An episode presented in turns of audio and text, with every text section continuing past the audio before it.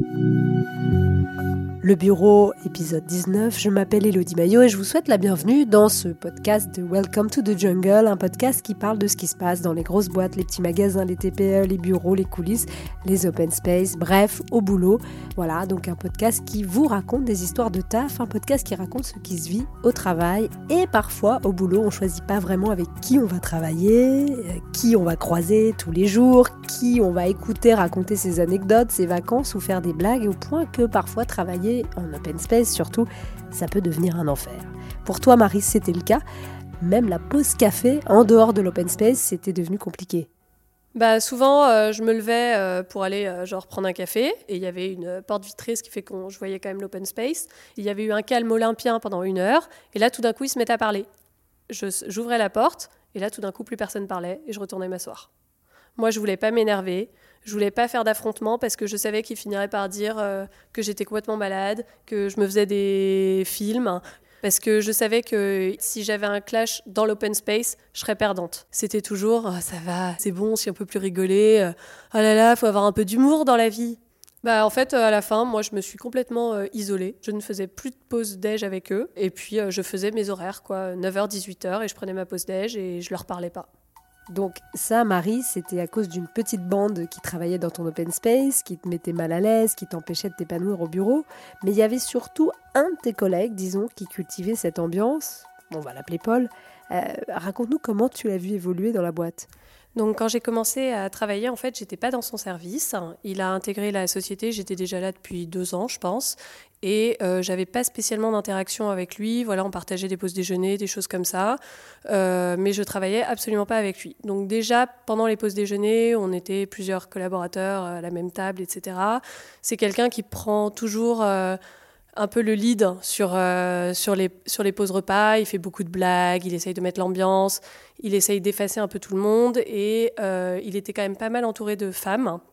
Et il aimait bien faire euh, un peu le beau. Donc voilà, il parlait beaucoup, il faisait beaucoup de blagues. Et il y avait souvent, ce qui m'a toujours gêné, des petites réflexions, parfois un peu racistes, parfois un peu misogynes, par exemple, une assistante euh, qui est d'origine portugaise, euh, notre directeur euh, général qui cherche quelqu'un pour faire des travaux dans sa baraque et lui dit Bah, toi, ton mari, il est portugais, il doit savoir faire de la maçonnerie, non? Voilà, ce genre-là. Ça, c'est ce qu'il disait à la cantine. Exactement, devant tout le monde. Et, il disait Allez, ça va, on rigole, c'est de l'humour. Et personne ne disait rien. Il euh, y en avait quand même pas mal qui rigolaient. Et euh, la, fameuse assistante en question, euh, c'était une personne très douce, très discrète, qui voulait surtout pas d'histoire. Et elle riait, elle riait jaune. Et après, je lui avais dit, je trouve que c'est quand même un peu abusé, ce genre de réflexion. Et elle m'a dit, ouais, je sais, ça m'énerve, mais bon, je me vois pas me, me rebeller devant tout le monde. je prends mon mal en patience. Euh, enfin voilà, j'avais une autre euh, collègue qui était particulièrement euh, pratiquante côté catholique. et dès qu'il y avait une fête religieuse ou quelque chose comme ça, et qu'elle partait en pause déj ou je ne sais quoi, ou qu'elle partait le soir, il lui disait ah bah tu vas encore à la messe. Et puis il faisait des blagues sur les curés pédophiles, enfin ce genre de choses. Et en fait, tout le monde y passait. Il y avait vraiment une blague pour tout le monde, donc que ce soit les Arabes, les Portugais, les catholiques, quand c'était le ramadan, bah, les Algériennes, elles en prenaient pour leur grade. Il y en avait pour tout le monde, quoi. Donc moi, ça m'a toujours gênée et j'ai pas voulu euh, rentrer trop en contact avec lui. Donc euh, comme c'était quelqu'un qui voulait euh, être, faire le pan et être le plus apprécié, que tout le monde dise ah là là Paul, qu'est-ce qu'il est drôle, ah là là il a vraiment un humour de dingue. Il a bien vu que moi je rigolais jamais, donc il m'a il m'a pris en grippe, je le savais, mais comme je travaillais pas avec lui, c'était pas grave. Le problème, c'est quand euh, je me suis retrouvée euh, à changer de service, changer de poste, et je me suis retrouvée en étant euh, bah, son collègue direct. On avait le même boss. Et, donc bah, là, je me suis dit, bon, pas de bol, mais voilà, va falloir faire avec. Donc je vais faire en sorte que ça se passe bien. Et il a tout de suite voulu me montrer qu'il savait tout faire. Il faisait beaucoup, beaucoup de, de lèche, comme on peut dire, à notre boss. Notre N plus 2, il le flattait. Euh, le, type faisait un régime, il lui disait Ah là là, vous avez minci, ça vous va bien. Euh, mais des trucs, mais c'est tellement gros que. Enfin, voilà, c'est grotesque. Hein. Mais ça fonctionnait, quoi. Moi, je regardais ça, je me suis dit, c'est pas possible, quoi. Comment un truc pareil peut fonctionner? Mais bon, euh, il le voit pas énormément dans la journée. Le type le flatte, lui dit, ah, vous avez minci, ça vous va bien. Bon, bah, le mec, il est content, il se pose pas de questions. il dit, oh, il est sympa, lui, et puis voilà, quoi. Et donc quand tu te retrouves à travailler avec ce Paul, qu'est-ce que tu te dis? Je me dis, bon, ça va pas être facile, euh, va falloir faire des efforts, c'est ça le monde de l'entreprise. Donc, euh, bah, j'ai fait plus de pause déj avec lui. Euh, c'était, on n'a jamais fait en tête à tête. Hein. C'était toujours, voilà, je me greffais à des déjeuners d'équipe, alors que souvent, j'avais tendance à vouloir les éviter et à partir déjeuner à l'extérieur. Donc, euh, voilà, j'ai fait plus de déjeuners et, et en fait, ça m'a vite saoulé, quoi. J'en avais vraiment ras-le-bol et je suis restée quand même à travailler avec lui, je dirais, un an et demi. Vous étiez sur les mêmes dossiers. Qu'est-ce que vous deviez faire ensemble? On partageait le même euh, open space. Hein. donc on avait, euh, c'était par petits pôles, mais dans le même open space. Et nous, on était un pôle de trois. Il y avait ma boss hein, et lui et moi en face à face, euh, séparés par une mini cloison et nos ordinateurs. Enfin, je, le, voyais sa tête tous les jours, toute la journée. je faisais des déplacements en province avec lui et ma boss. Enfin, je, vraiment, j'étais avec lui tout le temps. Quand, toi, tu arrives dans cet open space, est-ce que tu sens tout de suite une ambiance particulière par rapport à d'autres lieux où tu avais travaillé? Euh, Oui, oui j'ai senti que c'était pesant. C'était vraiment pesant. Euh, j'ai vu que tout de suite, euh, il régnait sur l'open space, hein, c'était clair. Vous êtes combien dans l'open space? Alors, dans cette partie de l'open space où on entend tout ce qu'il raconte, on est, on est, je dirais, 7 ou 8, selon les variations de poste, etc. Et donc, il y a l'assistante portugaise qui, je sais, ne l'apprécie pas, mais ne dit rien. Il euh, y a ma boss, il y a moi et il y a la, petite troupe qu'il aime bien. Quoi. Il était tout le temps en train de solliciter tout le monde. De, je me disais, mais quand est-ce qu'il bosse en fait? Parce que je sais pas, on est quand même là pour bosser. Et il était toujours en train de sortir une petite blague, de lever la tête pour voir si quelqu'un était sur son téléphone, pour euh, éventuellement, euh, il se disait, bon, bah, si sur son téléphone, il bosse pas, donc tiens, je vais parler avec lui il parlait tout le temps, tout le temps, et en fait, il foutait rien de la journée, quoi. Enfin, il finissait, il finissait du coup plus tard, il finissait à 20h, parce que bah, le mec, il avait passé deux heures dans la journée à faire des blagues, quoi, sur son temps de travail. C'était insidieux, quoi, il s'est incrusté, et il a, il a développé son, son ambiance, ses blagues, etc. Et ça s'est fait au fur et à mesure des années, quoi. Au début, euh, moi, quand je l'ai vu arriver, il était tout discret, on l'entendait pas, hein. euh, toute la période d'essai, euh, on l'a pas entendu, il n'y avait pas de blague, hein. Et c'est après, en fait, où il s'est révélé, quand il a eu l'impression de prendre du pouvoir. Il y a eu un moment où c'est allé très très loin. Il s'est mis à faire des photomontages sur euh, une personne du bureau. Et, euh, et, il les a envoyés à tous euh, ses courtisans, on va dire, dans l'équipe.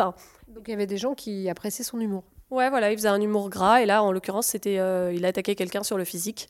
Donc c'était une assistante en fait qui qui avait bon, ce qu'on appelle une culotte de cheval. Et en fait, il avait fait des photomontages avec sa tête euh, sur un cheval, des trucs comme ça. Et en fait, moi, j'étais euh, copine avec une fille qui était dans la boucle de mail. Alors, elle, elle avait jamais répondu. Et euh, elle, en plus, elle était noire. Et Paul lui faisait des blagues racistes de temps en temps. Il lui disait Ah, bah, t'as pas mis ton boubou aujourd'hui. Enfin, ce genre de truc. elle disait quoi? Elle rigolait, elle riait jaune. Mais en fait, c'était une personne après l'autre. En fait, il s'attaquait à quelqu'un pendant une semaine, qui se prenait plein de blagues euh, deux fois par jour, trois fois par jour. Euh, il se calmait un peu, euh, une semaine, dix jours, et puis il pouvait pas s'en empêcher, en fait, il recommençait. Donc il a fait des photomontages, ça a circulé par mail sur les mails de la boîte, et en fait, cette personne s'est rendue compte qu'on se moquait d'elle derrière son dos, et elle s'est pas laissée faire, et elle a été fouillée dans un ordinateur un jour, elle a récupéré les mails, hein, et elle a tout imprimé, elle est allée voir le directeur, il pouvait pas nier, il était obligé de reconnaître que c'était super grave. Et qu'est-ce qu'il a fait, le type? Il lui a fait un chèque et elle est partie. Et lui, il a eu un avertissement. Euh, sauf que enfin, c'était vraiment honteux ce qu'il avait fait et pour moi, ça méritait pas juste un avertissement. Donc, à partir du moment où on sait que ça s'est passé comme ça, on se dit que lui, en gros, il est protégé. Et donc, cette personne est partie. Bon, il a fait le dos rond pendant quelques jours, on l'entendait plus, il était un peu discret. Et puis c'est reparti de plus belle, il a recommencé ses blagues racistes, ses blagues misogynes, ses blagues sur les cathos, enfin sur tout ce qu'il pouvait. Et, euh, et, puis en fait, un jour, je me suis rendu compte que bah, j'étais devenue sa, tête de turc. Il avait, il savait pas qui se mettre sous la dent. Donc c'était moi. Et en fait, euh, quand j'étais dans l'open space, euh, il y avait parfois, bah, on bossait tous, il y avait un silence de mort. Et il envoyait, je le voyais qui tapait sur son clavier. Il envoyait un mail. Et là, je voyais que tout le monde, sauf moi, pouffait de rire. Donc j'ai pas mis longtemps à comprendre qu'en gros, il envoyait des mails sur moi. Surtout que souvent, c'était après que quelqu'un m'ait posé une question dans l'open space. Ça pouvait être euh, ma boss euh, qui me disait, euh, pour faire de la conversation, tu vas partir en week-end. Je commençais, on commençait à discuter deux, trois minutes. Je disais oui, je vais faire ceci, je vais faire cela. Ou alors je parlais de l'organisation de mon mariage ou des choses comme ça. Et lui, je ne sais pas ce qu'il faisait, peut-être des photomontages, peut-être des blagues. Je le voyais, il tapait un mail, hein, donc il était en face de moi, donc je voyais qu'il écrivait. Il, y avait, se passait deux secondes, et là, tout le monde éclatait de rire, y compris ma bosse. Donc euh, je, savais très bien qu'elle, elle ferait rien, qu'elle avait trop peur qu'il se fasse virer, qu'elle voulait pas se retrouver euh, sans lui, et donc elle m'aurait pas défendu. Donc ça, ça a été euh, un peu dur à vivre quand même. Sauf que évidemment, j'avais aucune preuve. Paul, c'était un peu le leader de cette bande. Et je me suis dit, c'est même pas la peine d'essayer de te greffer au truc, ça servira à rien. Donc juste laisse couler. C'était sa bande à lui, quoi. Sauf qu'il se trouve que moi, j'étais dans l'open space de sa bande. Donc euh, je n'avais aucune preuve et je pouvais pas intervenir. Et tu pouvais pas demander à tes collègues de l'open space euh, s'ils recevaient des mails, si... Ah, il m'aurait dit non. Il m'aurait dit que j'étais complètement folle et que pas du tout, quoi. Que en gros, il envoyait des blagues et que juste il m'avait pas mis dedans, mais que ça avait rien de personnel. T'as jamais osé demander? Non, j'ai jamais osé demander. comment ça se passait lorsqu'il faisait une blague donc dans l'open space? Quand dans un open space, quelqu'un dit t'as pas mis ton boubou aujourd'hui, qu'est-ce qui se passe par exemple? C'est quoi les réactions? Alors soit euh, ça rigole, ça rigole, voilà. C'est des gens qui auraient pas fait les blagues eux, voilà, eux ils sont pas comme ça, ils vont pas aller lancer des blagues racistes, misogynes, etc. Ils vont pas s'embêter à aller faire des mails. Mais si tu les titilles, euh, voilà, ils ont un métier qui parfois les ennuie, euh, ils ont envie de se divertir au boulot. Si tu leur envoies une blague, bah, ils vont rigoler, parfois ils vont rebondir, ils vont répondre à son mail, et ça peut être euh, dix 10 minutes où ils se répondent et où ils gloussent à chaque fois qu'ils ouvrent un mail. De temps en temps, quand c'était vraiment un peu trop poussé, ma boss hein, lui disait Ah, Paul, arrête, arrête, c'est pas drôle. Et là, on aurait dit un petit enfant, il se recroquevillait un peu et il disait oh, Ça va, c'était pour rigoler. Hein. Et donc toi, à ce moment-là, est-ce que tu as envie de te confier? Est-ce que tu veux en parler à, tes autres collègues en disant, mais écoute, l'ambiance quand même dans ce bureau, euh, tu as envie de partager euh, ton malaise ou pas? Alors euh, j'en ai parlé un peu avec d'autres collègues hein, qui n'étaient pas dans, notre partie de l'open space. Et en fait, il y a personne qui a vraiment eu une réaction du genre ouais, il faut faire quelque chose. C'était bah ouais, je sais, ça doit pas être simple. Ouais, je sais, il est lourd. Ouais, bah qu'est-ce que tu veux, c'est un con. ouais, bah des mecs comme lui, il y en a partout on peut rien faire quoi. En fait, tout le monde était résigné. Personne voulait intervenir. Ça remontait pas au boss. Donc il se passait rien. Fallait, fallait prendre son mal en patience. Donc je me suis dit, bon, si je me rebelle, en fait, le type va juste savoir que j'en ai après lui, et ça va être encore pire. Et ma vie va devenir un enfer. Donc euh, voilà, prends ton mal en patience. Euh, c'est très pesant, parce que bon, moi je suis plutôt de nature sociable. Je discutais avec tout le monde et ça se passait bien. On était collègues, on se racontait nos week-ends, euh, on parlait un peu de notre vie perso. Euh, et en fait, quand j'ai compris que bah, j'étais devenue sa tête de turc, je me disais, mais ne dis rien, ne dis rien, ça va te retomber sur la gueule. Je savais que tout ce que je pouvais dire pouvait être utilisé contre moi. Parler de ma vie perso, mes vacances, euh, ce serait utilisé contre moi. Je ne savais pas de quoi il était capable. Comme il faisait tout en douce, je ne savais pas ce qu'il pouvait envoyer sur moi. Et je me disais, bah, dans le doute, tais-toi. Juste tais-toi. Réponds juste quand on te parle de boulot. Et c'est tout. Il m'a sorti des trucs euh, quand je parlais de vacances ou quand je suis partie voilà, aux États-Unis pendant trois semaines. J'ai eu le droit de Ah bah ça va, t'as les moyens toi? Des trucs comme ça. Et qu'est-ce que je peux répondre quoi? Oui, effectivement, un voyage aux États-Unis, ça coûte cher. Je, je, lui avais dit Bah, bah ouais, ouais, ouais, j'ai les moyens, ouais, voilà. J'allais pas lui dire euh, alors non, euh, j'ai fait tous les comparateurs et j'ai pris le vol le moins cher et j'ai pas de bagages en soute. voilà, j'allais pas, j'allais pas partir dans des débats comme ça. Je, je dis bah ouais, écoute, j'ai envie de me faire plaisir, j'ai envie de faire un beau voyage, bah, je le fais.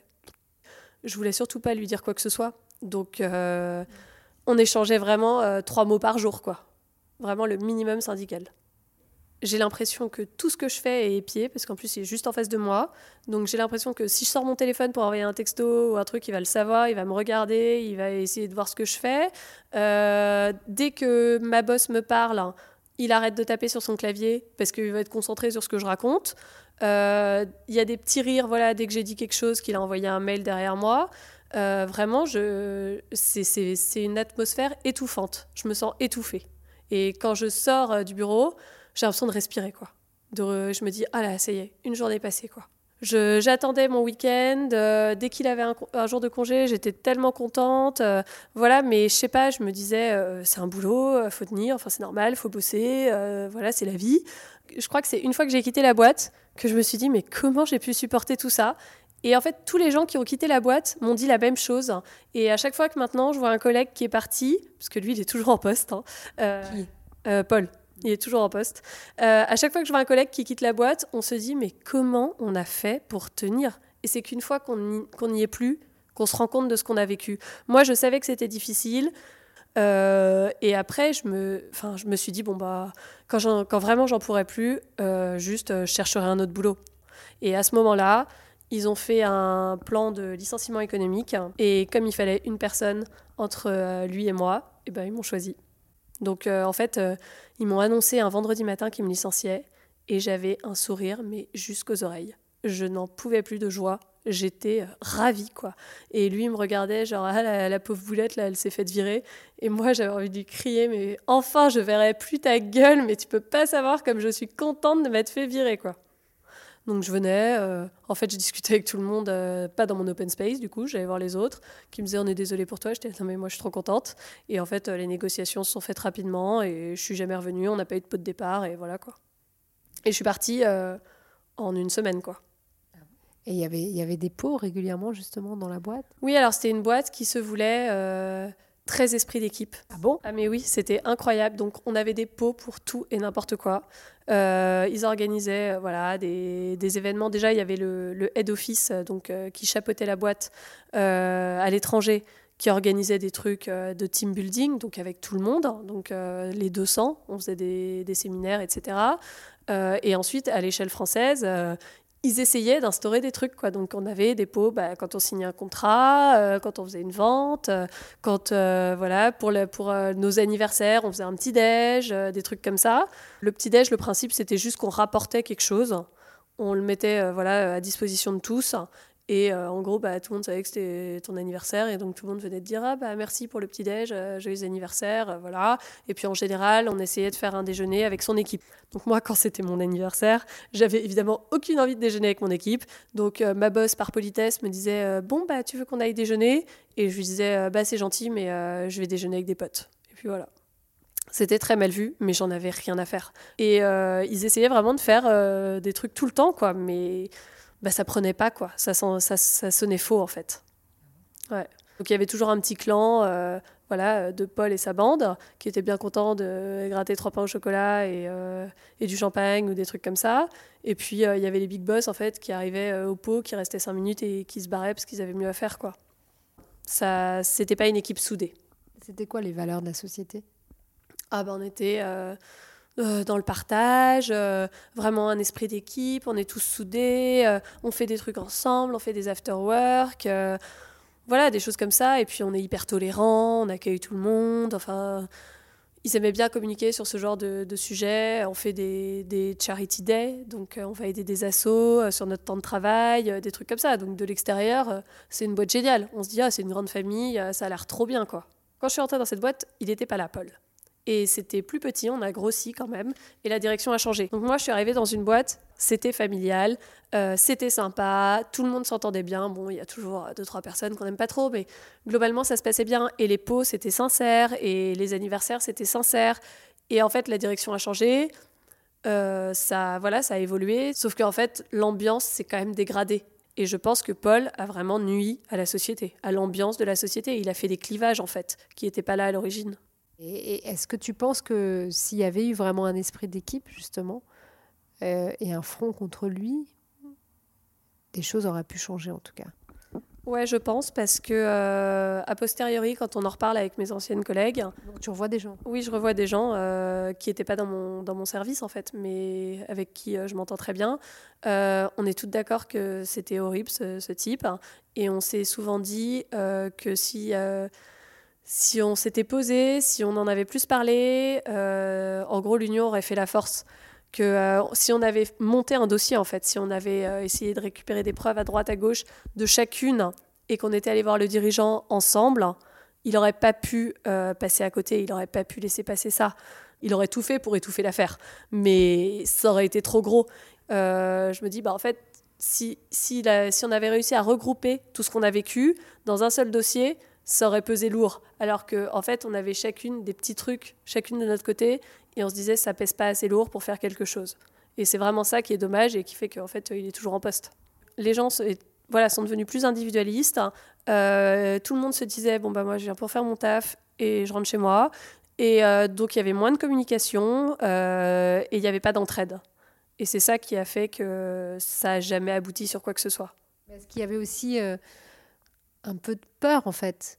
Peur d'être montré du doigt et que ça soit pire? Est-ce que toi, quelque part, c'est ça aussi qui t'a freiné? Alors moi, j'avais pas peur. Moi, j'avais juste décidé de m'en foutre.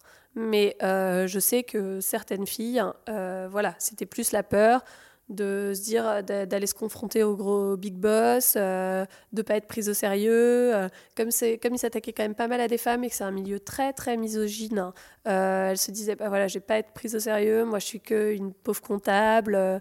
Euh, s'ils veulent me remplacer demain, ils peuvent le faire en deux secondes. bah, ils se disaient bah, de toute façon, il a pressé des dirigeants, donc ça sert à rien quoi. C'est peine perdue. Et en plus, on se dit, il a quand même, il avait quand même toute sa petite troupe et ces gens-là l'auraient défendu. Et euh, sa petite cour euh, aurait dit non mais c'est vraiment injuste ce qui lui arrive, euh, il est quand même sympa, il met une bonne ambiance, il n'a pas mérité ça, c'est un père de famille, vous vous rendez compte s'il est au chômage. donc on pense que même si on avait envie, encore aujourd'hui, des années après, on ne voit pas comment on aurait pu mettre les choses en place. Parce qu'il n'y a pas de... Il n'y a pas de système, quoi. Il n'y a pas de, de procédure pour balancer les choses comme ça, quoi et on n'avait pas assez de preuves et on n'avait pas un dossier béton comme quand on va au prud'homme euh, et qu'on a des traces quoi. Là, on n'avait pas ce qu'il fallait. Mais euh, ouais, on regrette. On, se dit qu'on aurait peut-être dû creuser et que on aurait bien fini par trouver. Mais c'était c'était trop, euh, je sais pas comment dire quoi. C'était c'était pas palpable quoi. C'était une ambiance, c'était lourd, c'était étouffant, mais j'avais rien de concret quoi. Et Marie, est-ce que cette expérience t'as changé un petit peu? Est-ce qu'aujourd'hui, quand tu es dans une entreprise, tu as une réaction, une attitude différente depuis cette expérience? Bah En fait, ça m'a dégoûté de l'entreprise, ce qui fait que j'ai monté ma boîte. Ah ouais? voilà. Et je regrette vraiment pas parce que ça va très bien. Marie est toujours aussi heureuse de travailler à son compte dans l'investissement immobilier. C'était le bureau, l'enfer en open space de Marie avec au micro Elodie Maillot. Je vous retrouve dans 15 jours avec un nouvel épisode.